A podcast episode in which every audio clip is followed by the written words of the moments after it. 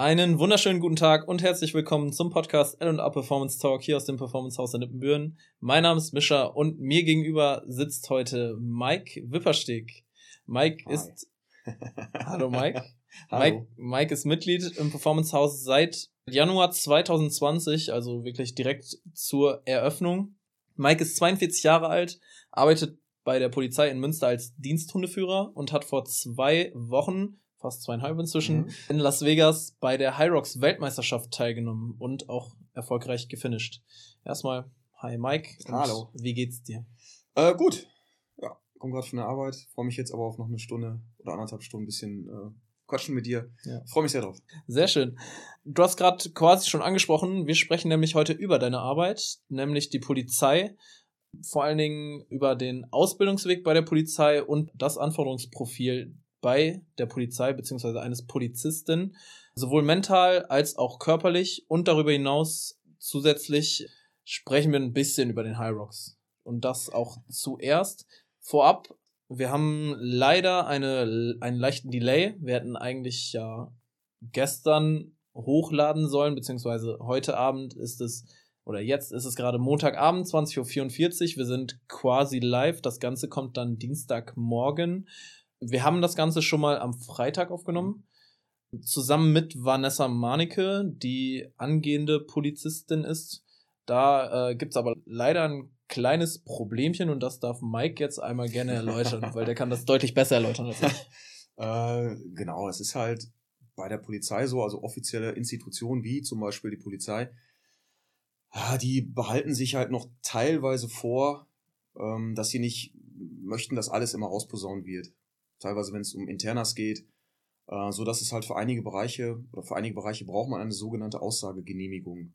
Wenn man Interviews geben möchte, sei es äh, vor Ort an einem Einsatzort, sei es aber auch in einem Podcast oder wie auch immer bei Instagram. Immer wenn ich was in die Öffentlichkeit trage, was die Polizei betrifft, kann das Bereiche berühren, die halt von dieser Aussagegenehmigung ähm, betroffen sind. Und ähm, wir haben sehr viel über die Polizei gequatscht. Ich fand den auch gut am Freitag, den Podcast. Ja. ist eigentlich sehr schade.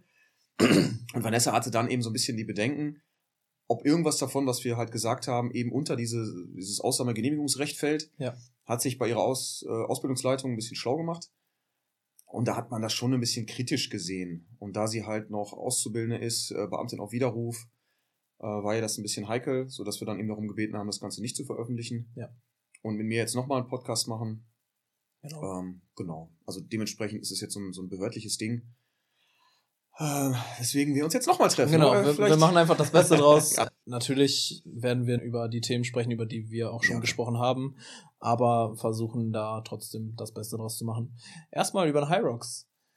Du warst in Las Vegas. Erzähl doch mal, wie war's für dich? Warst du das erste Mal in Amerika? Ja, erste Mal in Amerika. Äh, beim High Rocks auch dann halt. Ähm, Las Vegas ist phänomenal. Also das ist ja wirklich wie eine, wie eine große Kirmes nur halt für immer und ganzjährig. Super spannend. Alles groß und noch größer und also es ist echt faszinierend. Da mal hin ist eine Reise wert auf jeden Fall. Ähm, und beim Hyrox hat sich das halt auch wieder gespiegelt. Also die Amerikaner stehen ja darauf, das ist ja nun mal in der Welt bekannt, die müssen immer zeigen, hier, äh, wir machen es am besten und am äh, spektakulärsten und das hat sich halt auch wie so ein roter Faden dadurch diese, diesen Hyrox-Wettbewerb gezogen. Äh, mit, mit einer Eröffnungszeremonie, mit Einlauf der Athleten und mit DJ und Live-Musik und Eröffnungst-T-Shirts. Äh, die Halle war voll von Leuten und das wirklich, da kommen Amerikaner hin, wo ich jetzt nicht gedacht hätte, dass das so viele anlockt, die das interessiert. Ja. Und die haben da das echt abgefeiert. Also das war Wahnsinn. Geil. Und ähm, der Wettkampftag dann nochmal eine Stufe drauf. Es gab den ganzen Tag alles, was man essen, trinken wollte. Es gab Live-Musik, es gab ähm, DJs, es gab Anheizer die den ganzen Tag, wirklich von morgens bis abends, haben die da nur Stimmung verbreitet. Ähm, sei es in der, in der Warm-Up-Zone, also äh, man hat sich irgendwie so ein bisschen gedehnt warm gemacht und plötzlich kommt halt wie so ein Drill-Sergeant einer neben dich und bölkt dich an und noch mehr und schneller und du schaffst das gleich, du wirst das rocken, weil du bist der beste Mensch der Welt. Ah, geil. Und dann geht er von dir weg und zu dem nächsten, dem schreit er das gleiche in oh, das ist halt, also eigentlich faszinierend. Das hat echt Spaß gemacht ja. und hat auch so mal so einen Kick nochmal gegeben. Äh, das fand ich schon sehr, sehr cool. Und was ich natürlich unfassbar geil fand, ähm, alle Elite, Elite Wave Athleten aus dem High Rocks Bereich halt alle mal versammelt zu sehen. Leider jetzt nicht den Tobi Lautwein. Der war ja an Corona erkrankt, hat sich ja. Covid so ein bisschen entwickelt und konnte nicht starten.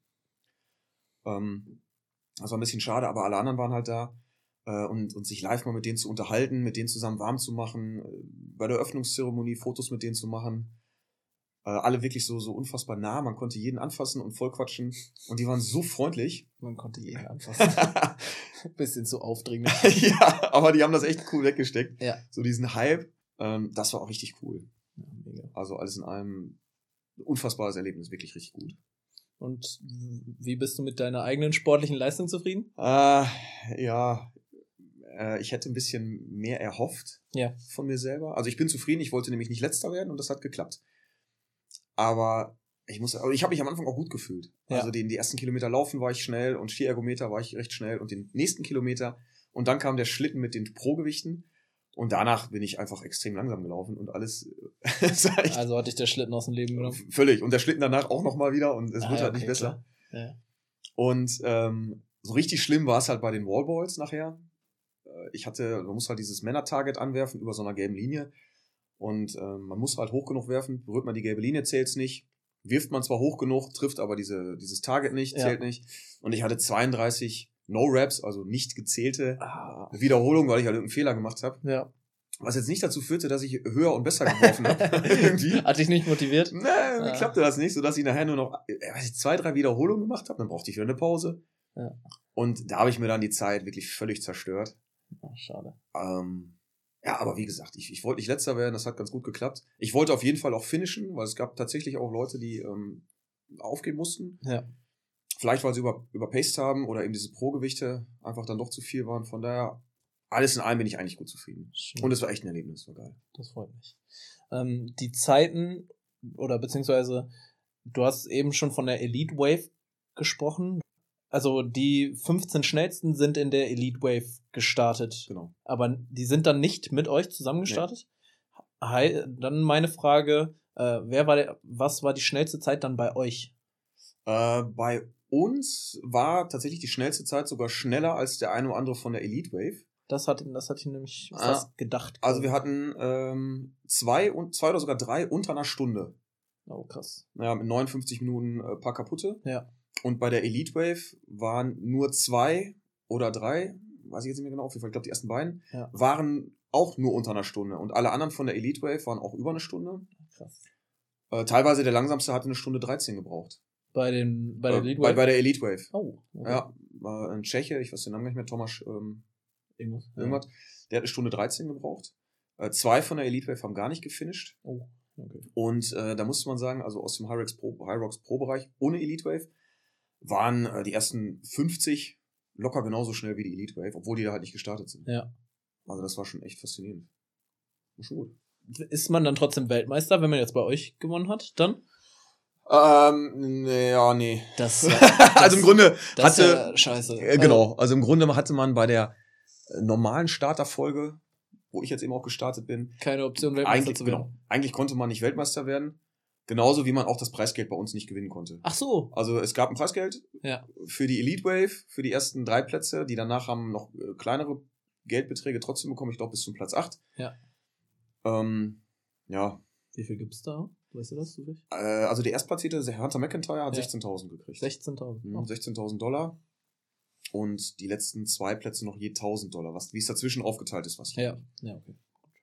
Weil da bin ich so knapp dran vorbei, das Ah. hat mich dann nicht mehr interessiert. Schade. Wie hast du dich denn explizit darauf vorbereitet? Ich meine, du bist ja bei den, beim High Rocks in, nicht in Frankfurt. Nee, du bist in Essen gestartet, Mhm. stimmt? Hast du dich nochmal anders auf den High Rocks jetzt in Las Vegas vorbereitet, als auf die üblichen oder die normalen High Rocks? Ja, ähm, ja ich habe halt die Pro-Gewichte probiert. Okay. vermehrt. Ne? Also dadurch, ähm, dass ich halt im Amateurbereich, nenne ich es jetzt einfach mal, im normalen High Rocks Bereich, Ja. die Gewichte eben alle viel, viel einfacher sind und ich nur die gewohnt war, habe ich ja auch nie mit trainiert, habe ich dann eigentlich, als ich von der Qualifik Qualifikation erfahren habe, bis zum eigentlichen High Rocks in Las Vegas, halt echt versucht, mich irgendwie an diese äh, Pro-Gewichte zu gewöhnen, an Ja. das schwere Gewicht bei den Lunges, äh, auch das Farmers Carry mit den schweren, 32ern, mit den ja. 32 Kilo in jeder Hand ähm, und natürlich Schlitten. Irgendwelche habe verschiedene Techniken versucht, wie kriege ich diesen scheiß Schlitten Ja. irgendwie vernünftig geschoben und, und, und kann danach noch atmen. Ja, ja, klar. Äh, hab da zum Beispiel aber auch hier mit äh, Philipp Brinkmann mal über Atemtechniken gequatscht, was mich und das hat sogar was gebracht. Also Ja? verrückt. ja, wie man einfach äh, in der Belastung, wenn man die Beine voreinander setzt und sowas Schweres schiebt, kontrollierter atmet, damit man eben nicht so schnell in dieses Hyperventilieren so ein bisschen kommt. Ja. Also war schon ganz interessant, hat auch ein bisschen geholfen. Aber sechs Wochen oder acht Wochen, die ich jetzt hatte, waren einfach zu wenig, sich daran zu gewöhnen. Ah, vielleicht beim nächsten. Ja, vielleicht beim nächsten. Nächstes Jahr, ich bin dabei. Ja, nächstes Jahr ist leider nicht Las Vegas. London. London. Aber für London finde ich auch ziemlich geil. Ja, ist auch echt gut. Jetzt muss ich mich nur irgendwie qualifizieren. Ja, ich, same. Ich würde auch gerne. okay, dann würde ich ins Thema Polizei gehen. Du bist Diensthundeführer. Mhm. Wie sah denn dein Ausbildungsweg bis dahin aus? Wie bist du damals gestartet? Hast du direkt gesagt, jo, Polizei ist meins? Oder hast du erst was anderes gemacht? Ja, ähm, nee, ja. nee, ja, ein ganz klares Ja, nein. Äh, ich hatte mich, weil ich keine Lust mehr auf Schule hatte, weil ich ein bisschen faul war, hatte ich mich damals für den mittleren Dienst bei der Polizei schon mal beworben. Früher gab es noch die zweigeteilte Laufbahn, also man konnte in den mittleren Dienst, äh, zum Beispiel mit Realschulabschluss oder mit Hauptschulabschluss und einer Berufsausbildung schon anfangen. Ja. Und ein paar Jahre später wurde das dann halt geändert. Man konnte, brauchte jetzt eben Fachabitur oder Abitur. Zu der Zeit gab es aber diesen zweigeteilten Weg noch. Und ich hatte mich dann nach Klasse 10 halt für den, für den mittleren Dienst beworben. Bin allerdings am Deutschdiktat gescheitert, hatte zu viele Fehler. Ja. Traurige Geschichte. Und hatte dann halt die Option, was machst du jetzt? Machst du noch einen anderen Job oder bleibst, gehst weiter zur Schule? Die Entscheidung haben mir meine Eltern dann abgenommen und ich bin weiter zur Schule gegangen, habe dann äh, mein Abitur gemacht und hatte dann die Flausen im Kopf, dass ich Pilot bei der Bundeswehr werden wollte. Habe mich dann bei der Bundeswehr auch beworben und auch die fliegerische Auswahl soweit bestanden. Ja. Allerdings hat es dann nicht für einen Jetpiloten gereicht, ähm, sondern für einen Hubschrauberpiloten. Da haben sie mich in der Ausbildung gelassen.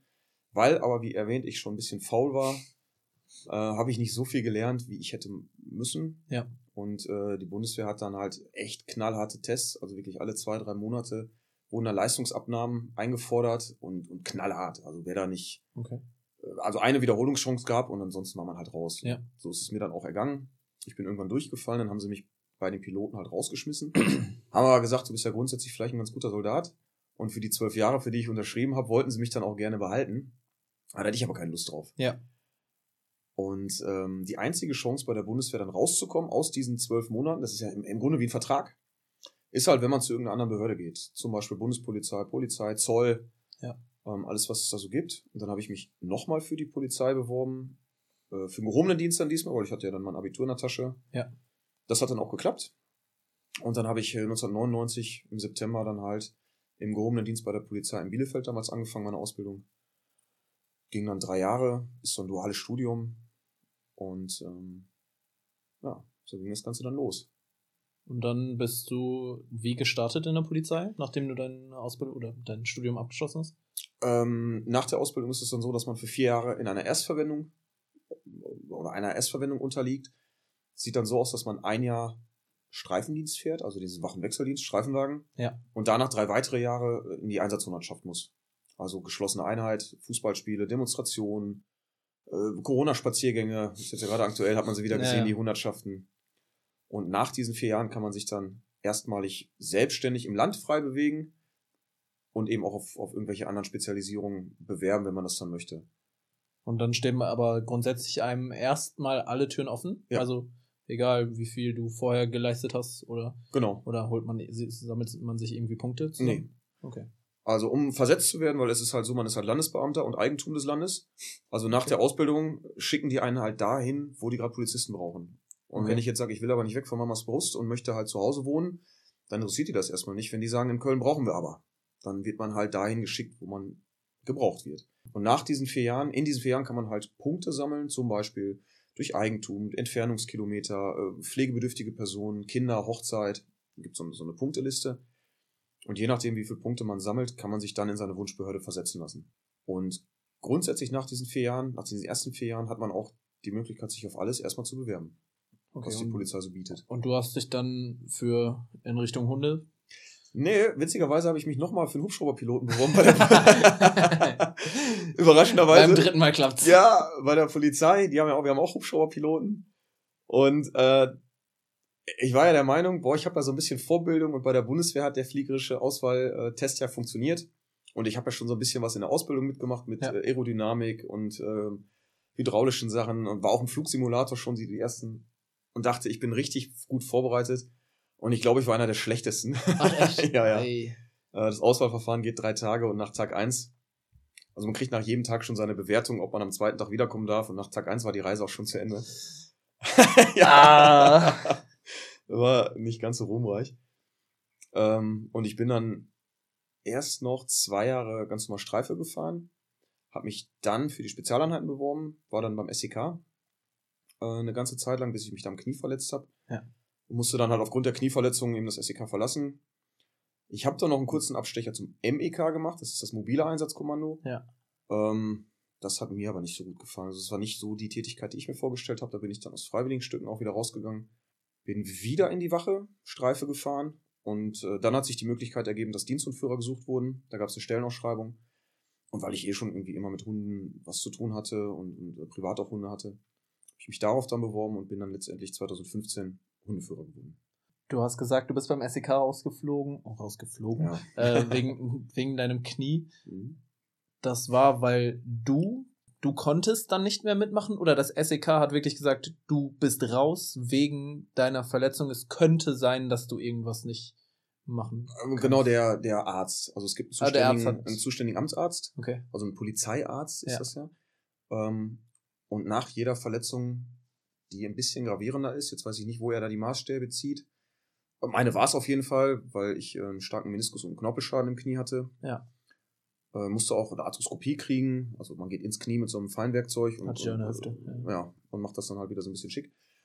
Ähm, musste ich mich halt dem Polizeiarzt vorstellen, der hat sich die Unterlagen kommen lassen, und er hat halt dann entschieden, dieser Arzt, und der hat halt einfach die Gewalt über alles. Also wenn der sagt nein, dann gibt es da auch keine Instanz drüber. Und der hat halt gesagt, es kann passieren, dass mit diesem vorgeschädigten Knie im Rahmen der Tätigkeit bei den Spezialeinheiten immer mal was passieren kann. Zum Beispiel beim Abseilen aus dem Hubschrauber, dieses Fast Roping. Ja. Man seilt sich halt an einem Seil ab, ohne jegliche Sicherung. Also die Hände und die Füße sind die einzige Sicherung. Man kann dann schon mal ein bisschen härter landen. Oder eben die Tatsache, dass man sehr, sehr viel Ausrüstung mit sich rumschleppt, den Helm, die Weste, die Bewaffnung ja. äh, und dann irgendwo runterspringt, sich mal vertritt, äh, wirken da halt Kräfte auf den Körper, die das Knie theoretisch wieder schädigen könnten. Und ähm, um das zu verhindern, hat er dann halt gesagt, dieser Polizeiarzt, ich wäre nicht mehr SEK-tauglich. Ähm, habe mich dann dementsprechend äh, kaputt geschrieben. Er hat gesagt, für diese Tätigkeit kriege ich kein grünes Licht. Und dann ist das eben auch so, das musste ich dann akzeptieren. Und ich bin dann auch zu privaten Ärzten gegangen und habe Gutachten eingeholt, aber das interessiert den halt nicht. Ach, krass. Und das, das Recht hat er. Ähm, und er ja, hat dann halt gesagt, aber fürs mobile Einsatzkommando wäre ich ja grundsätzlich mit dem Knie noch tauglich. Warum? Was ist da so anders? Ähm, die, da gibt es zum Beispiel kein Abseilen. Die Ausrüstung ist viel, viel leichter. Kannst du auch beim SEK sagen, ich fliege den Hubschrauber. Ich habe doch. ja, genau. Ich wär fast Pilot. Ich also fast. ich war schon mal im Flugsimulator, hallo? Ja, das muss so sein. Und ich habe auf dem Computer sowas auch schon mal gespielt. Ja, ja. So. ja wäre echt schön gewesen, weil es hat wirklich Spaß gemacht. Ja. Um, aber ja, da redet man dann gegen eine geschlossene Wand. Das nutzt nichts. Ja. Okay, dann möchte ich etwas Anforderungsprofil an Polizisten oder über für Polizisten, wie auch immer da der richtige Terminus ist, sprechen und würde dir als erstes die Frage stellen, welche Belastung ist für dich, aber auch für Polizisten, wenn oder gerade im SEK, weil es ja da dann nochmal wirklich ho richtig hohes Niveau ist, oder was ist richtig hohes Niveau, aber richtig äh, sehr hohe Anforderungen, so. Ja. Welche Belastung ist höher, mental oder physisch? Boah, das würde ich gerne splitten. Okay. Auf normalen Streifendienst, in Anführungsstrichen, also den, wie man kennt, und, und Spezialeinheiten. Ja. Ich glaube, bei den Spezialeinheiten, im eigentlichen Training und in der Ausbildung ist das die physische Anforderung wesentlich höher. Also man muss wirklich jeden Tag extremst an seine Leistungsgrenzen gehen. Das hat natürlich auch einen mentalen Aspekt, aber körperlich ist das unfassbar anstrengend. Mental nachher weniger anstrengend, weil man einfach so gut trainiert und gedrillt ist, das ist alles ein Automatismus und dieses Stresslevel, was man in der Ausbildung noch hat, hat man nachher gar nicht mehr so, eben weil es Gewohnheit wird, stressige ja. Situationen zu lösen mit, mit wirklich vielen, vielen Sachen, die auf einen einprasseln. Im Wach- und Wechseldienst, im normalen Streifendienst, finde ich einige Bereiche wesentlich anstrengender. Da ist definitiv die, die körperliche Anforderung nicht so hoch. Ja aber die mentale schon. Ähm, man wird unglaublich viel Hass zum Teil ausgesetzt. Ähm, dann aber auch die Sachen, die man sieht, Unfallopfer, die vielleicht schwer verstümmelt oder sogar tot sind. Ähm, Suizidenten, die sich halt irgendwie äh, schwer verletzen oder eben umbringen. Ähm, das, das können, können Opfer von Gewalttaten sein, mit denen man sich da auseinandersetzen muss. Vielleicht muss man auch mit irgendjemandem sich unterhalten, der gerade vergewaltigt wurde.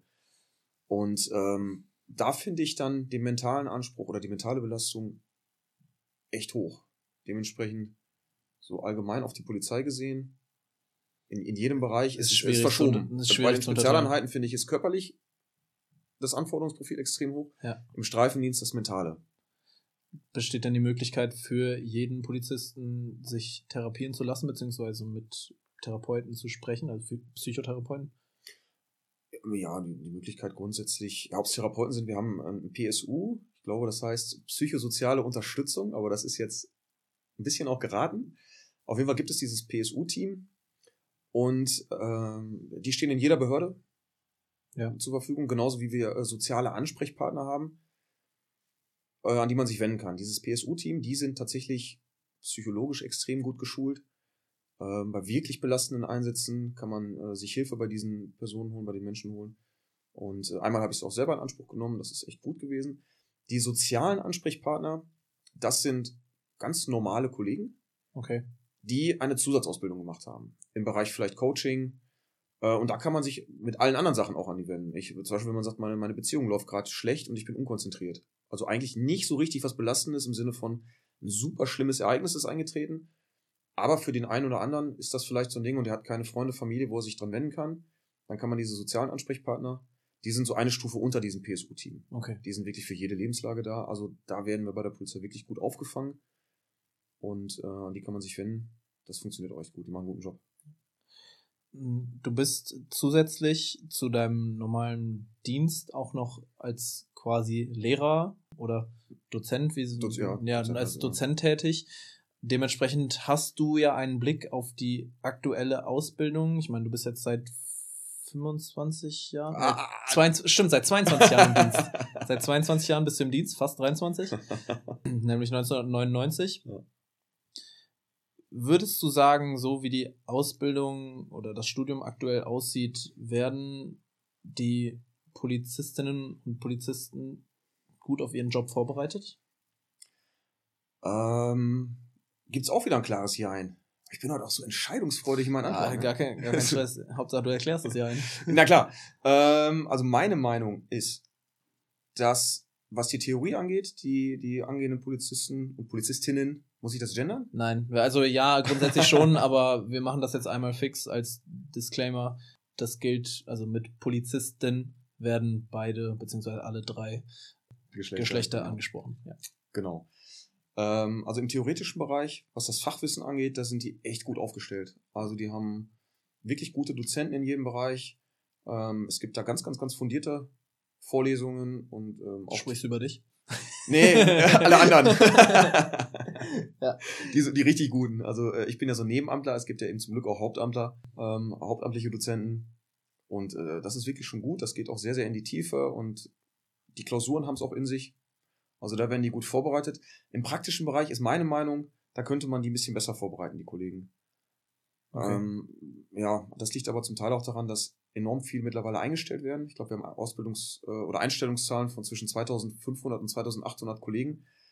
Die Kapazitäten sind aber nicht, die sind halt endlich bei uns. Und Be bezüglich der zu äh, der lehrenden Personen. Ja, und auch der Ausbildungsmöglichkeiten, was Fahrzeuge, Ausstattung angeht, okay. äh, Trainingswaffen, Trainingsörtlichkeiten, weil unsere Kasernen, die wir halt haben, die Ausbildungsinstitute, die, die sind ja jetzt nicht größer geworden in den letzten Jahren aufgrund der steigenden Ein Ausbildungszahlen oder äh, ja, man, man konnte da jetzt auch nicht so viel technisch nachrüsten und bauen, wie halt gebraucht wird, so dass man da ein bisschen improvisieren muss.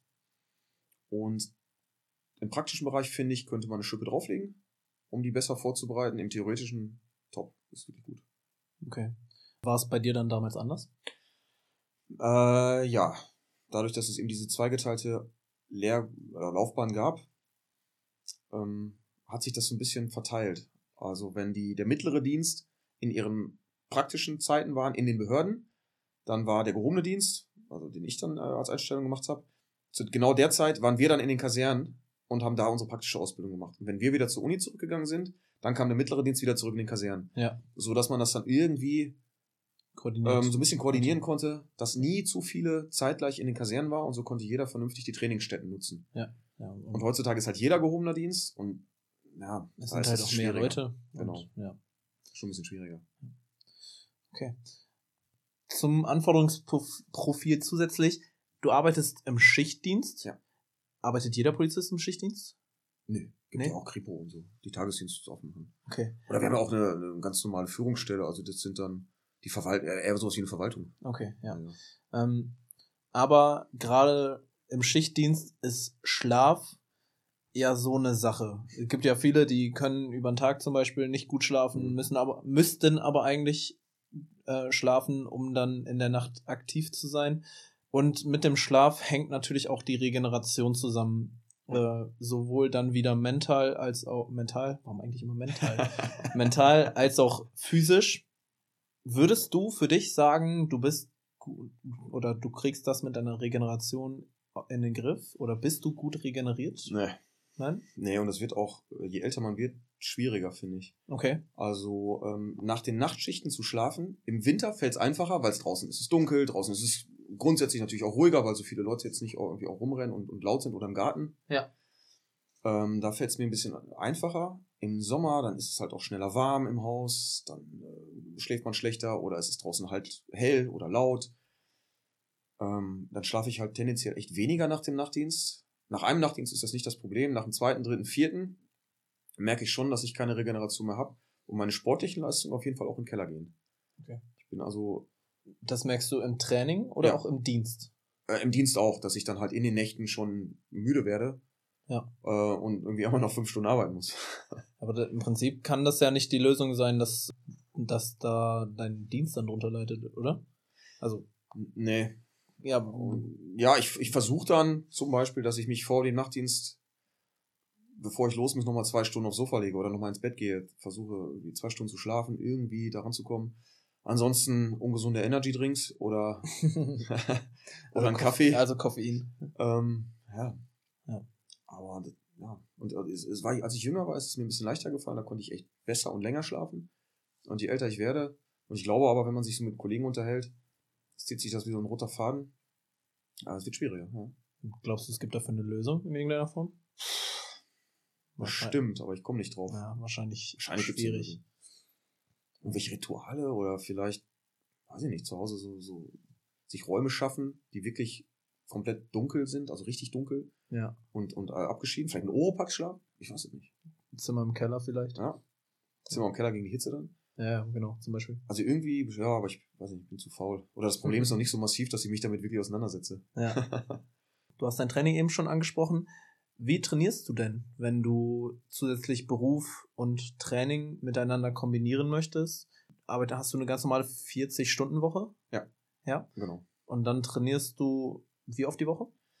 Äh, das kommt ein bisschen auf meine Schichten an. Oh, okay. Also wir haben ein, äh, ein, ein freies Schichtsystem. Also das heißt, ich kann meine Schichten grundsätzlich frei planen, solange die vorgegebenen Dienstzeiten abgedeckt sind. Wir sind am Mitarbeiterpool und dann wird einfach vorgegeben, wir müssen Spät- und Nachtdienste, muss ein Diensthund da sein. Ja.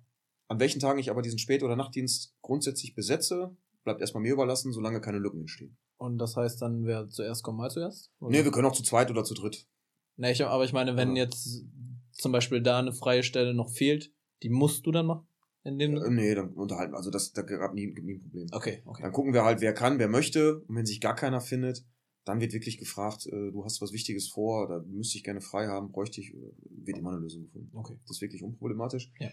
Ähm, es kann Wochen geben, da, da schaffe ich es fünfmal zu trainieren und auch wirklich gut zu trainieren. Dann gibt es Wochen, wo ich vielleicht viele Nachtdienste habe oder noch irgendwelche Sondereinsätze, vielleicht von aufgrund von Rauschgift spüren. Ja. Also ich habe einen Rauschgiftspürhund noch. Äh, und wenn dann zusätzlich diese Rauschgifteinsätze dazu kommen, die sind halt oft auch ganz früh morgens oder zu irgendwelchen doofen Zeiten. äh, dann kann das auch sein, dass ich vielleicht nur zwei, dreimal trainiere und das sogar nicht gut. Weil okay. ich halt mich körperlich ein bisschen ausgelaugt fühle, vielleicht durch das Schlafdefizit, dann gehe ich nur laufen. Und mache halt nichts schwierig, äh, Kraftanstrengendes, äh, irgendwie mit vielen Gewichten, sondern setze die Kopfhörer auf und gehe einfach ein Stündchen locker laufen, damit ich überhaupt was Vernünftiges mache. Wie sieht es mit Training im Beruf aus? Ich meine, zum Beispiel die Hundertschaft oder auch das SEK, die sind ja quasi dauerhaft am Trainieren ja. und am Vorbereiten. So im, sowohl was die Streife angeht, als auch jetzt zum Beispiel du als Diensthundeführer. Trainiert ihr selber körperlich? Ich weiß, dass du die Hunde du deine Hunde trainierst. Inwiefern ist das auch körperliches Training? Äh, ja, das, das ist teilweise auch schon anstrengend. Wir üben mit den Hunden ja zum Beispiel, dass wir mit denen irgendwo hochklettern, irgendwo durchkriechen. Also ein bisschen wie ein Hindernisparcours mit Hunden. Ja. Und äh, so ein Diensthund, der hat auch schon mal 40 Kilo, 35, 40 Kilo, äh, den dann auf die Schulter zu nehmen, mal die linke Schulter, mal die rechte Schulter, äh, mal zu übergeben oder zu übernehmen an einen anderen Hundeführer, mit dem durch ein Rohr zu kriechen oder äh, irgendwo eine Leiter hochklettern und dem Hund dabei helfen. Also das kann anstrengend sein. Ist jetzt auch nicht jedes Mal. Dazu, wenn die Hunde natürlich sich voll in die Leine stemmen, das, das Festhalten, das Stehen, oder aber die Arbeit auf der anderen Seite, wenn wir uns als Schutzdiensthelfer zur Verfügung stellen, also uns, uns beißen lassen ja. mit der Schutzausstattung. Ähm, das ist natürlich für die, für die Schultern, für den Rückenbereich schon anstrengend, wenn er sieben, acht, neun, zehn Mal am Tag in so ein Diensthund reinfliegt. Ja. Und äh, da wirken auch Kräfte.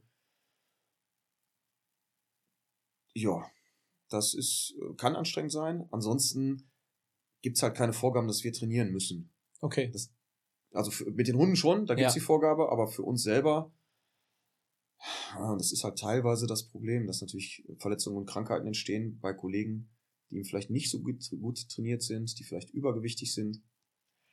Und ähm, da die Muskulatur einfach fehlt. Ja. also für die Zuhörerinnen und Zuhörer, da muss Micha gerade lächeln, weil beim letzten Postcard am Freitag habe ich ähm, was über einen fetten oder fette Kollegen gesagt und wurde gerügt, dass man das nicht sagt. An dieser Stelle von daher natürlich übergewichtige Kollegen. ähm, Wie ist es im, im, Streifendienst? Da ist es auch dann keine Voraussetzung, dass man irgendwie mal trainiert oder so. Mhm. Also wir haben ähm, die Vorgabe, dass wir jeden, jedes Jahr einen körperlichen Leistungstest erbringen müssen. Das kann ein Sportabzeichen sein, das kann aber auch ein Polizeileistungsabzeichen sein. Das ist dann nur Laufen und Schwimmen. Okay. Mit gewissen ähm, Vorgaben, zeitlichen Vorgaben. Was sind das für zeitliche Vorgaben? Äh, das variiert vom Alter. Je älter man wird, desto weniger muss man laufen und schwimmen zum Beispiel. Also für mein Alter jetzt, ich glaube, das ist so die Sparte 40 bis 44 oder irgendwie sowas. Ja. Muss ich jetzt, äh, ist der Cooper-Test. Ach, Cooper-Test. Also zwölf Minuten laufen und ich glaube, aktuell muss ich 2400 Meter oder so schaffen. Das ist aber gar nicht so wenig. Also nee, aber es ist machbar. Ja, ja, es ist machbar, genau. aber es ist gar nicht so schlecht. Also, also schon fair. Und im Schwimmen, ich muss 200 Meter schwimmen und habe dafür aktuell 4 Minuten 15. 200? 200 Meter. Auch das ist, das ist okay. Genau, also es ist machbar. Ein bisschen vorbereiten muss man sich schon. Ähm, dementsprechend die meisten Polizisten, man kann halt eben nicht für alle sprechen, wir sind auch nur ein Querschnitt der Gesellschaft, ja. versuchen irgendwo Sport zu machen. Irgendein Hobby hat jeder. Äh, Fußball spielen, ins, ins Fitnessstudio gehen, laufen, Triathlon, Fahrradfahren, was auch immer. Äh, es gibt aber natürlich immer die berühmten Ausnahmen. Das sind eben die übergewichtigen Kollegen und die sind nicht übergewichtig wegen einer Krankheit oder einer Verletzung, sondern weil sie halt nachts um zwei McDonald's essen oder weil sie einfach kein, keine Lust, keinen Spaß an Sport haben, weil sie das nicht möchten. Und da finde ich persönlich das halt sehr schade, dass es da wenig ja, wenig Ansätze seitens der Führung oder seitens der Polizei allgemein gibt, diesen Kollegen entweder Sport schmackhafter zu machen, dass die mehr Spaß daran kriegen durch irgendwelche attraktiven Angebote, oder aber als Konsequenz vielleicht äh, oder vielleicht als ja, Konsequenz irgendeine Einschränkung erfahren oder irgendwie ja, man daran arbeitet, dann zu sagen, wenn du keinen Sport machst und nicht fit bist und vielleicht den Anforderungen in deinem Beruf gar nicht mehr so gerecht wirst, gerecht wirst wie der Bürger das erwartet, dann hat das für dich irgendwelche Nachteile, Konsequenzen. Das passiert leider nicht. Inwiefern besteht denn die Möglichkeit für ganz normale Polizisten, sowohl Sport zu machen, also zum Beispiel über Fitnessstudios oder Krafträume, die ihr zur Verfügung stehen habt, aber auch, weil gerade was Zunehmen und Abnehmen ja sehr doll betrifft, ist ja Ernährung ein ganz, ganz großes Thema. Mhm. Kriegt ihr da fort, die Möglichkeit für Fortbildung oder Infos in irgendeiner Form dazu? Äh, also was das Sportangebot äh, angeht, jede Wache hat einen Kraftraum, der natürlich rund um die Uhr frei genutzt werden kann. Ähm, und darüber hinaus gibt es äh, von unserem Sportbeauftragten, also jede Behörde hat einen eigenen Sportbeauftragten, der sich damit auseinandersetzt, ähm, Kurse, die der anbietet. Das kann Spinning sein, das kann Schlingentrainer mit, Schlingentraining mit dem TRX-Trainer sein ähm, Yoga oder Bauchbeine Po, vielleicht auch irgendwelche Sachen für, für eine ordentliche Rumpf- und Bauchmuskulatur. Äh, da kann man jederzeit kostenlos dran teilnehmen. Und ähm, teilweise gibt es die Möglichkeit, seinen Dienst, äh, seinen, seinen Sport auch in der Dienstzeit zu machen. Das, äh, die Möglichkeit gibt es schon, genauso wie wir halt pro Jahr Stunden gut geschrieben kriegen für Sport, den wir ja. nachweislich erbringen. Ja. Was die Ernährung angeht, da ist es halt schwierig. Es gibt immer mal irgendwelche Vorträge, die sind dann aber, wenn sie mal stattfinden, viel zu überbucht. Und das Fortbildungsangebot bei der Polizei ist halt so breit aufgestellt, weil wir einfach so viele verschiedene Bereiche haben, dass dann so einzelne spezielle Bereiche wie zum Beispiel Ernährung im Schichtdienst irgendwie einfach untergehen. Dann werden halt zweimal im Jahr wird so ein Seminar angeboten, da melden sich dann 40, 50, 60 Kollegen, dann ist es schon überbucht. Viele kriegen gar keinen Platz und müssen dann vielleicht ein Jahr, zwei Jahre, wie auch immer, warten, um wieder einen Platz zu kriegen. Das ist ein bisschen schade, weil ich glaube, ein ganz, ganz großes Problem ist die Ernährung im Schichtdienst. Aber das heißt, es, die Fortbildung wären sogar da oder beziehungsweise das Interesse dafür ist vor allen Dingen da. Also wenn, ja, wenn du sagst, sie werden überbucht. Ja, also von einer großen äh, Masse denke ich schon.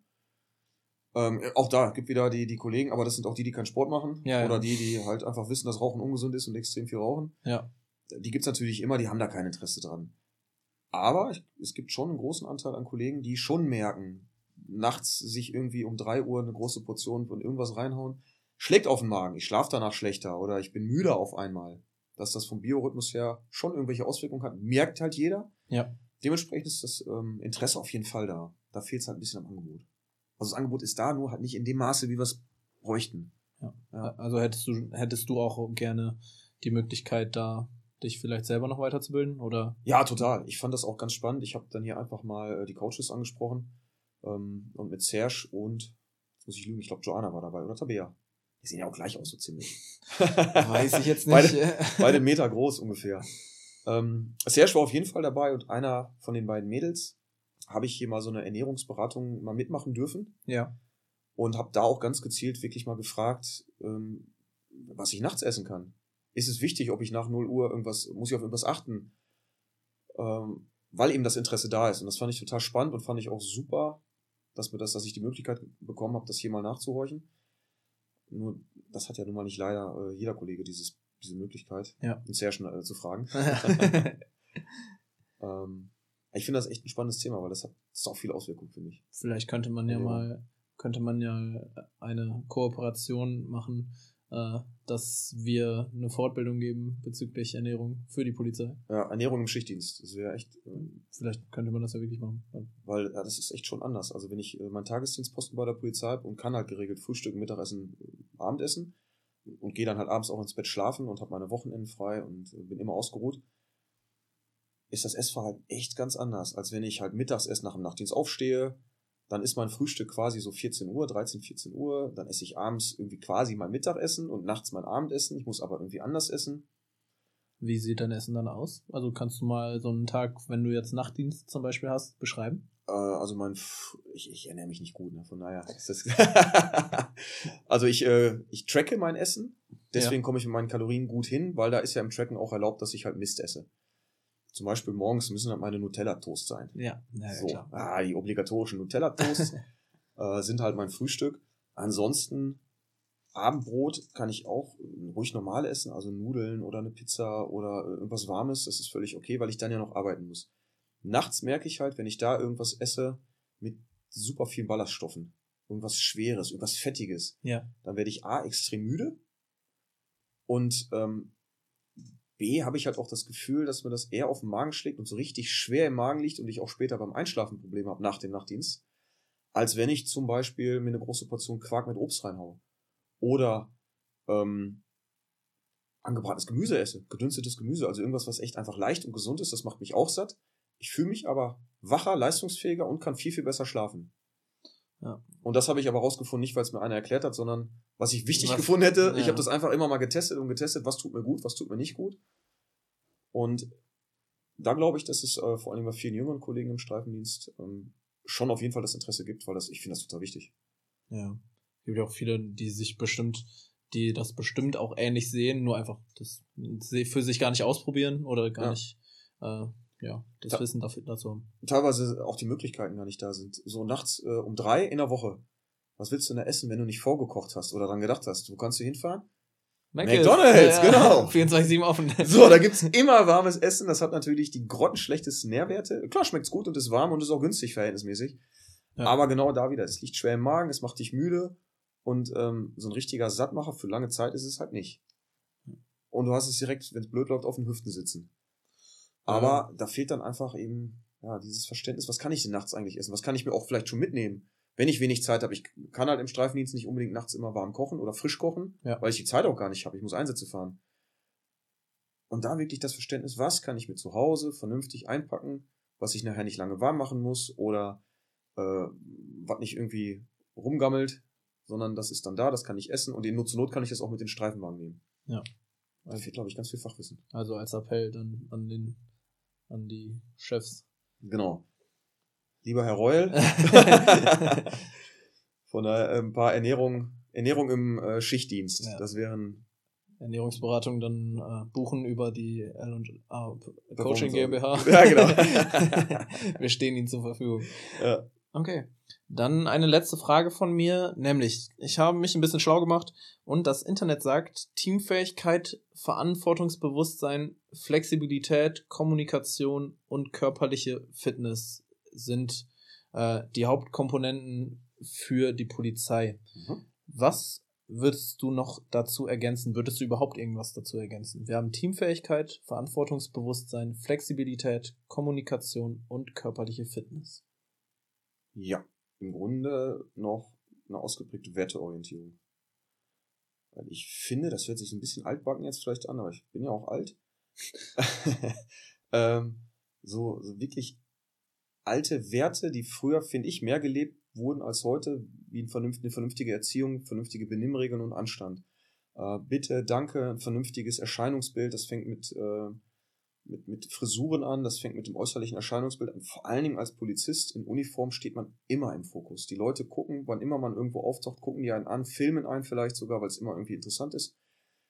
Da finde ich das wichtig, dass man das ausstrahlt, dass man Souveränität ausstrahlt, dass man sich vernünftig verhält, eben bitte, danke, vernünftige, vernünftige Sprache auch. Also heutzutage ist ja ah, alles ein bisschen, oder die Sprache wird so ein bisschen leger, ne, wie sagt man das? Bisschen salopper, bisschen, sag mal ein Wort, ein gutes. Gute Frage. Lässiger? Ja, leger kommt eigentlich ganz ja. gut hin, ja. Und das ist nicht immer angepasst. Also ich kann nicht mit, mit, einem, mit, einem, mit alten Menschen, die vielleicht gerade Opfer einer Straftat sind, vielleicht aber auch Zeugen sind, kann ich nicht äh, Bruder, Digger, irgendwas. So extrem sagen jetzt die Kollegen das nicht, aber so in diese Richtung schon. Also sehr, es wird auch ganz viel werden ältere Leute geduzt. Das finde ich ist, ist ein No-Go. Und da ja. finde ich so ein bisschen die, diese Werte, die es vor einigen Jahren noch vermehrt gab, das würde ich auf jeden Fall mit aufnehmen. Mit aufnehmen. Das finde ich wichtig. Okay. Ja. Schön. Dann haben wir noch eine Kategorie, die wir leider noch benennen müssen. nämlich alle Mitglieder, die im LA trainieren und hier im Podcast stattfinden, sollen einmal ihren Weg ins L&A Performance House beschreiben. Wie bist du aufs LA gekommen? Wieso hast du dich im LA angemeldet? Äh, warst du vorher in einem anderen Fitnessstudio und wie gefällt es dir überhaupt? Ja, ähm, ich war vorher in einem äh, anderen Fitnessstudio und zwar im Cleverfit hier in Imbüren und äh, habe da sogar nebenamtlich als Trainer eine Zeit lang gearbeitet. Und da war das Problem, dass ich mich irgendwann nicht mehr wohlgefühlt habe, weil ich halt mein Training umgestellt habe. Ich habe früher auch ganz normales Gerätetraining gemacht. Dafür war das Cleverfit auch in Ordnung. Ich habe dann aber angefangen, eher funktioneller zu trainieren. Also Übungen zu kombinieren, viel mit eigenem Körpergewicht vielleicht auch, weil ich eben festgestellt habe, dass mir persönlich das für einen Streifendienst gut tut, ähm, so zu trainieren. Und da ist das Cleverfit halt einfach nicht gut aufgestellt ähm, auch Anregungen, da vielleicht mal äh, Sachen wie Battle Ropes oder, oder ähnliche Sachen zu installieren, ist äh, halt nie passiert. Ja. Und äh, so dass ich da dann relativ unzufrieden war mit den Trainingsmöglichkeiten. Und ich habe dann halt mitbekommen, dass hier das ähm, LA neu aufmacht und wieso das Prinzip sein soll und habe mir dann auch während der Bauphase das hier schon mal angeguckt, mich natürlich mit den Jungs unterhalten. Äh, die haben mir dann schon so Ausblicke gegeben, wie es mal werden wird. Und das war halt genau das, was ich gesucht habe. Okay. Und äh, ich habe dann ja, Beginn, Mitgliedbeginn der ersten Stunde dann sehr schnell den Vertrag hier auch abgeschlossen, habe es nie bereut. Ich bin super zufrieden, weil egal in welchem Bereich man sich hier verbessern möchte, was man ausprobieren möchte, die Jungs stehen A mit Rat und Tat immer zur Seite. Wenn sie es selber vielleicht gerade nicht wissen, dann machen sie sich aber sofort schlau. Und man kriegt hier auch sportlich gesehen jegliche Unterstützung. Ein gutes Beispiel ist hier der Tobi Abeln, der jetzt im letzten äh, Podcast ja drin war. Ja. äh, mit, seinem, mit seiner Strongman-Geschichte. Ähm, da haben die Jungs den hier super unterstützt. Es wurde Equipment entweder angeschafft für ihn oder er konnte sein eigenes Equipment hier trotzdem lagern, äh, kann das hier nutzen, also hat beste Trainingsvoraussetzungen. Dasselbe ist jetzt im Bereich High Rocks. Ähm, die Jungs machen da alles möglich, äh, ob man jetzt Bodybuilding machen möchte oder wie ähm, Edda ähm, auf die Bühne möchte. Man wird hier mit allem unterstützt, mit Rat und Tat. Und das finde ich so toll. Und diese äh, LA Community, diese Family, die sich hier äh, entwickelt hat, die finde ich, finde ich Wahnsinn. Richtig, richtig gut. Es macht irre Spaß, hier hinzukommen. Es ist total professionell. Versuchen wir zumindest. Ja, also Chapeau, kann ich auch echt nur meinen Hut ziehen. Das gelingt jedem von euch. Schön. Und ähm, tatsächlich, best Gym in Town wird dem nicht gerecht, sondern im, im großen, großen Umkreis das beste Gym. Definitiv. Also richtig, richtig gut. Dankeschön. Und das war so mein, ja, mein Werdegang, überhaupt zu wechseln. Das, das klingt so richtig, als würden wir diese, diese Kategorie nur mit reinnehmen, damit uns die Kunden in den Arsch kriegen. ja, aber im Grunde, wenn, wenn dann ein wirklich gutes Produkt abgeliefert wird, dann finde ich, dann kann man das auch mal beim Namen nennen. Ja. Und das hat dann auch nichts mit Werbung, Arschkriecherei oder so zu tun, sondern es ist wirklich ein Projekt von den Jungs, was die ins Leben gerufen haben mit, mit unglaublich viel Professionalität und auch einem durchdachten Konzept. Und alle Coaches, die äh, im Laufe der Zeit hier zugestoßen sind, die, die machen das halt auch alle einfach immer nur noch besser. Ja. Danke. Dann habe ich zum Abschluss noch dreieinhalb Fragen an dich. Oh, ich habe keine vorbereitet. Das musst du auch nicht. Also, okay. äh, Tobi hatte das zwar auch gemacht, aber grundsätzlich wollen wir es langfristig oder möchte ich das langfristig so machen, dass ich die an den an die Person gegen, von mir gegenüberstelle, okay. weil wenn ich jedes Mal dreieinhalb Fragen beantworte, erstmal geht das auch den Zuhörerinnen und Zuhörern wahrscheinlich auf den Sack und äh, ja, ist natürlich auch schwierig dann, dass sich die Fragen nicht doppeln und so weiter. Okay. Bist du bereit? Ich bin bereit. Super. Dann frage ich dich doch, was hält dich davon ab, die Dinge zu ändern, die du gerne an dir selbst ändern würdest? Faulheit. Faulheit. Ja.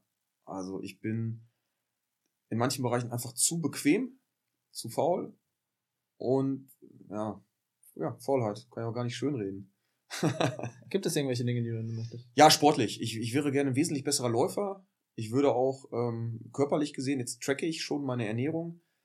Ich würde gerne noch, noch besser, das klingt ein bisschen arrogant, ich würde gerne besser aussehen, als ich sehe, also mehr shredded sein. Ja.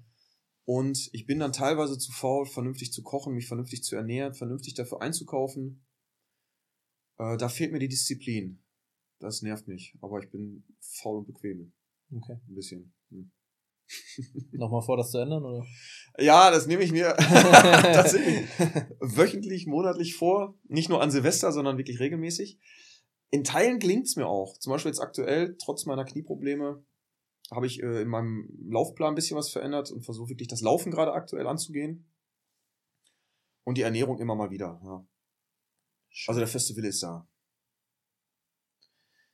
Gut, dann meine zweite Frage an dich. Ich habe Tobi gefragt, wie sein perfekter Cheat Day aussehen würde. Ja.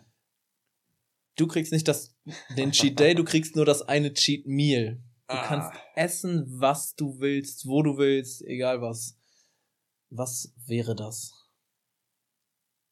Boah. Cheat Meal. Kannst natürlich daraus, also kannst natürlich mit Vorspeise, Hauptspeise und Nachspeise ja. machen, aber nur ein Cheat Meal. Ist auch egal, ob Frühstück, Mittag, Abend. Okay, ähm, All You Can Eat Sushi im Ichiban. Echt? Ja, weil da gibt's ja alles. Also da kann ich ja nicht das nur die Sushi-Sachen essen, da kann ich auch äh, gebratenes Hähnchen essen und gebackene oder gebratene Garnelen. Ja. Und danach äh, Mango-Eis. Also die, die haben ja alles. Und da einmal dieses All You Can Eat, wirklich in vollen Zügen. Ohne zu sagen, die achte Kugel Eis ist eigentlich zu viel. Ja. das wär's. Oder hab ich jetzt Bock drauf übrigens. Ja, das ist äh, schwierig. Ich, vor allem, ich bin gerade auf Diät wieder. Oh, Echt? 2300 Kalorien. Äh. Das ist so wenig für mich. Äh, wenn du, wenn du hier Diät machst, ähm, rechnest du deine Aktivitätskalorien? Nein. Also du machst die, die 2300 Kalorien und also auch wenn du 1000 verbrennst durch sportliche Aktivität, ja. bleibst du bei den 2,3 und gehst nicht auf 2,5, 2,6. Ich, tra ich track mein Training nicht. Also nicht kalorienmäßig. Dementsprechend habe ich keine Aktivitätskalorien. Okay, aber würde mich jetzt mal kurz interessieren, weil ich tracke ja. Ja. Und ähm, mit, mit Yasio. Ja. Und da ist das ja so, ich habe äh, aktuell 2500 Kalorien. Ja. Wenn ich aber zum Beispiel durch Laufen oder durch ein gutes Training ähm, 800 bis 1000 Kalorien mir irgendwie erarbeite, nehme ich immer einen Teil aus, die, nicht die ganzen, aber einen Teil nehme ich aus diesen Kalorien Ja, mit ja. in mein Essen. Zum Beispiel 300 Kalorien. Ja, Ist das okay oder ist das Natürlich, eigentlich eher Quatsch? natürlich. Weil Du ich hast hab's ja- mir erarbeitet. ja, ja. Das Ist okay, ne? ist ja ein Gesamtumsatz, den Ja. du verbrennen würdest, ohne die sportliche Aktivität. Ja. Es geht ja da quasi nur um deinen Alltag, weil du hast ja den, du hast ja deinen Grundumsatz, Mhm. also das, was du komplett in Ruhe nur zum Überleben brauchst. Und der wird multipliziert mit einem PAL-Wert und der PAL-Wert ist ja, was du an Alltagsaktivität hast und das ist ja dann dein Job, also hauptsächlich sitzend oder äh, sch- hauptsächlich stehend, Ja, ja. gehen, was weiß ich. Und wenn du den damit multi du multiplizierst ja den Grundumsatz damit und hast dann deinen Gesamtumsatz. Und da fällt das Training ja grundsätzlich erstmal raus. Mhm. Es sei denn, du sagst, okay, ich eigentlich sitze ich die ganze Zeit nur im Büro, trainiere aber zwei Stunden, ja, dann habe ich dann hauptsächlich gehen, gehende Ja, ja. Aktivität, dann ist natürlich nochmal was anderes. Aber grundsätzlich ist das. Ist das okay? Ja, ja. Und man muss halt gucken, wie, wie gut diese Fitness-Tracker sind, ne? Also wie viel Kalorien dann wirklich verbrannt werden und so. Aber Ja, ich, ich habe ja so eine Uhr. Ja. Also ich habe ja eine, eine Fitnessuhr. Ähm, tatsächlich, ja, sehe ich aber auch immer zu, dass ich das zu, zu Gunsten der Kalorienbilanz runde. Also, äh, was weiß ich. Wenn ich jetzt äh, 500 Kalorien mir erarbeite, sehe ich auch zu, dass ich maximal nur 200, 250 Kalorien da rausnehme, um eben diesen Puffer der Ungenauigkeit irgendwie vielleicht mit einzurechnen, dass ich gar nicht an die Grenzen komme. Ja. Ah, Dann weiß ich noch nicht, woran das liegt, dass ich so langsam abnehme. Ja, ist halt die Frage, was, was sind deine Ambitionen? Ne? Also, oder beziehungsweise, Ja, Ich hätte schon so ein bisschen gerne einen Bauch wie du. Ein bisschen. So. äh, ich bin noch 20 Jahre jünger, ne? Ja, aber deswegen sage ich ja nur ein bisschen und nicht ganz genau so. Ja, Ach, ey, das ist echt schwierig. Das kommt. Aber Nutella-Toast, das können wir nicht streichen. Ja, da, da, da ist vielleicht dein erster Ja, das geht nicht. Da sind wir wieder bei der Faulheit, was zu verändern. Dann ziehe ich meine Ja-Nein-Frage einmal vor die letzte Frage, weil die letzte Frage hat nochmal ein bisschen was mit deinem Beruf zu tun. Okay. Glaubst du, es gibt, also glaubst du für dich, es gibt ein Leben nach dem Tod? ähm, boah. Jein ist keine Option. Ja, ist keine. Option, da habe ich mir fast gedacht. Ach, das, boah, das ist echt schwierig. Ich, ich bin halt kein religiöser Mensch im Same. traditionellen Sinne. Ja. Also, ähm, nein. Nein. Ich, ich, ich glaube, nee. Also wenn ich jetzt mal wirklich so drüber nachdenke, wie gesagt, ich bin kein religiöser Mensch, der eh an alles ähm, glaubt, was in der, äh, im Alten Neuen Testament, in der Bibel oder wo auch immer steht. Äh, wenn ich jetzt mal so in mich reinhorche, glaube ich nicht, dass da noch was kommt. Nee. Same. Gut, und bevor das hier zu deep wird, stelle ich Oh. dir meine letzte Frage. Du hast es eben erzählt, du bist zur Bundeswehr, zwölf Jahre lang verpflichtet, rausgegangen durch die Polizei. Ja. Wenn du die Möglichkeit hättest, den Weg nochmal anders zu gehen, würdest du ihn anders gehen? Ähm, nee, rückwirkend betrachtet glaube ich nicht. Also, ich glaube auch heute wäre ich entweder noch zu doof oder zu faul, um wirklich die Pilotenausbildung zu schaffen. Ja. Weil, ich habe mich da natürlich ein bisschen mit befasst. Ähm, es ist irre anspruchsvoll in, in vielen Bereichen. Ja. Und ich glaube, dass, dass mir das sehr, sehr schwer gefallen wäre. Ich glaube, handwerklich hätte ich das vielleicht hingekriegt, äh, so, ein- so ein Ding zu steuern. Ich glaube, dass ich auch im, im neueren Versuch, wenn ich das jetzt mit meinem Wissen jetzt nochmal versuchen könnte, vermutlich wieder scheitern würde. Dementsprechend würde ich wieder den Weg so wählen, wie ich ihn jetzt wähle. Oder rede ich an deiner Frage vorbei? Ne, also würdest du auch, also würdest du auch wieder zur Bundeswehr gehen, weil du es, also Ach so, ähm, Ja, genau, nee, dann ist es tatsächlich noch genauso. Dadurch, dass ich bei der Bundeswehr, glaube ich, auch beim zweiten Mal nicht in den fliegerischen Dienst erfolgreich käme, weil ich entweder zu blöd oder zu faul bin, glaube ich, würde ich mir den Weg über die Bundeswehr dieses Mal komplett sparen und direkt zur Polizei. und direkt zur Polizei gehen. Okay. Ähm, es war eine coole Erfahrung bei der Bundeswehr, aber Würdest du jetzt nicht sagen, das hat dich so geprägt, dass du. ja, es hat mich in, in ein paar Sachen schon geprägt. Also dieser, ähm, diese extreme Ordnung, die die Bundeswehr verlangt, die war super für mein Leben. Also ich war zu Hause eher unordentlich, meine Mutter fand das richtig doof. Und bei der Bundeswehr, da äh, wird man einfach, muss so viel Ordnung halten über alles. Und irgendwann nach drei, vier, fünf Monaten nimmst du das einfach an und dann ist das normal. Ja. Weil das ist so ein, so ein Lernprozess und das ist dann der neue Standard. Das fand ich super. Aber dadurch, dass wir bei der Polizei am Anfang auch einkaserniert waren, glaube ich, würde ich mir trotzdem den Weg über die Bundeswehr sparen. Ja. Gut. Aber so wie es jetzt ist, ist es auch okay. Ist super. Ja, ich bin gut zufrieden. Schön, das freut mich. Ja. Gut. Ich bedanke mich ganz recht herzlich bei dir, dass du dir die Zeit genommen hast, dich nochmal zu mir zu setzen. Gerne. Dass wir es nochmal hingekriegt haben. Ja. Hast du noch irgendwelche abschließenden Worte? Nee, macht weiter so. Ich finde den Podcast richtig gut. Auch Dankeschön. diese Mischung aus äh, Trainingstipps und Ernährungstipps oder jetzt mal sowas wie mit mir oder mit Tobi Abeln. Ja. Finde ich sehr, sehr gut. Das Format gefällt mir gut, das äh, L&A Performance House gefällt mir gut. Und ich freue mich einfach auf alles, was da noch kommt. Ihr macht einen richtig guten Job. Danke. Ich, wir haben auch gerade einen Lauf. Wir haben einen Notarzt, Feuerwehrmann, ja. Polizist. Was brauchen wir noch? Einen Piloten. Einen Piloten, der es geschafft hat. Mal gucken, ob wir den noch kriegen. Oder, ja. oder Jura, irgendwas richtermäßig ist vielleicht auch eine Option. Kennst du Boah, ein Richter.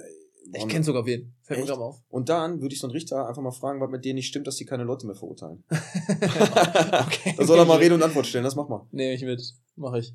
Ja, krieg ich hin. Glaube ich, krieg ja. ich hin. Was mich mal interessieren würde, wäre vielleicht, ihr habt ja hier mehrere Profisportler, ob man so einmal vors Mikrofon kriegt. Ja, ist, ist tatsächlich in Planung. Ich kann noch, oder ich weiß nicht, ob ich so viel verraten kann, aber ich würde gerne mit meinem Cousin sprechen. Der äh, ist Kapitän bei Osnabrück. Ah. Äh, dementsprechend, aber der ist jetzt gerade im Urlaub. Der hat aber gesagt, dass er da auf jeden Fall Bock drauf hätte. Ja. Etienne Amanido ist auch noch in Planung. Der, ist, der spielt bei St. Pauli. Ah. Der ist bei Lincoln gerade im Coaching. Also wir haben auf jeden Fall noch einige auf, der, auf dem Plan. Müssen das halt zeitlich alles ja, hinkriegen. Klar. Aber weil da finde ich, find ich wirklich mal spannend, so wie sieht deren Alltag aus, wie sieht deren Training aus, wie oft die Woche. Tobi Lautmann kriegen wir auch noch hin. Den fände ich übrigens richtig gut und dann frag ihn, wie der so schnell geworden ist, dann soll mir mal ein paar Tipps geben. Kriegen wir auch noch hin. ist im Plan. Und der, kann ich dir so sagen, der ist seit Kindesjahren leicht erlebt. Aber ein bisschen was aufzuholen. ein bisschen, Scheiße. ja. Ah. Vielen Dank fürs Zuhören. Wir hören uns in der nächsten Woche wieder, dann auch hoffentlich wieder pünktlich. Bis dahin wünsche ich euch noch oder wünschen wir euch eine schöne Woche. Macht's gut und ciao.